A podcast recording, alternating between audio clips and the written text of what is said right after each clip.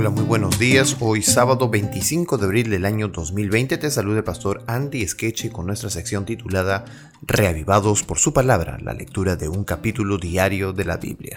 Hoy nos encontramos ya con el Salmo capítulo 83 y este salmo es una ferviente súplica para que Dios libre a Israel y para que preserve a la nación santa.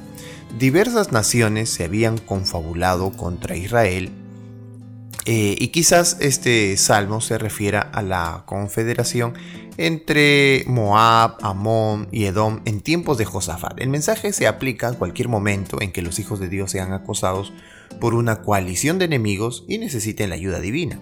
Este es uno de los salmos de súplica.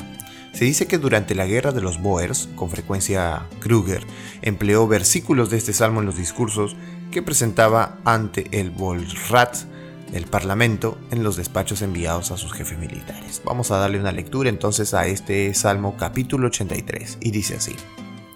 Oh Dios, no guardes silencio, no calles, oh Dios, ni estés quieto, porque he aquí que rugen tus enemigos y los que te aborrecen alzan cabeza.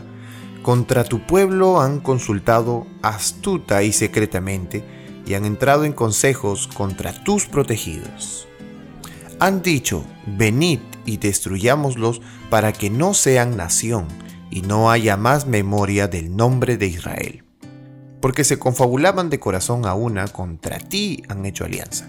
Las tiendas de los edomitas y de los ismaelitas, Moab y los agarenos, Gebal, Amón y Amalek, los filisteos y los habitantes de Tiro.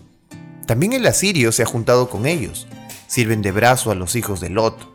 Hazles como a Madián, como a Císara, como a Javín en el arroyo de Sison, que perecieron en Endor, fueron hechos como estiércol para la tierra.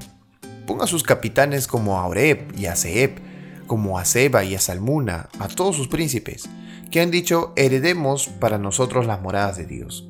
Dios mío, ponlos como torbellinos, como hojarascas delante del viento, como fuego que quema el monte, como llama que abraza el bosque, persíguelos así con tu tempestad y atérralos con tu torbellino.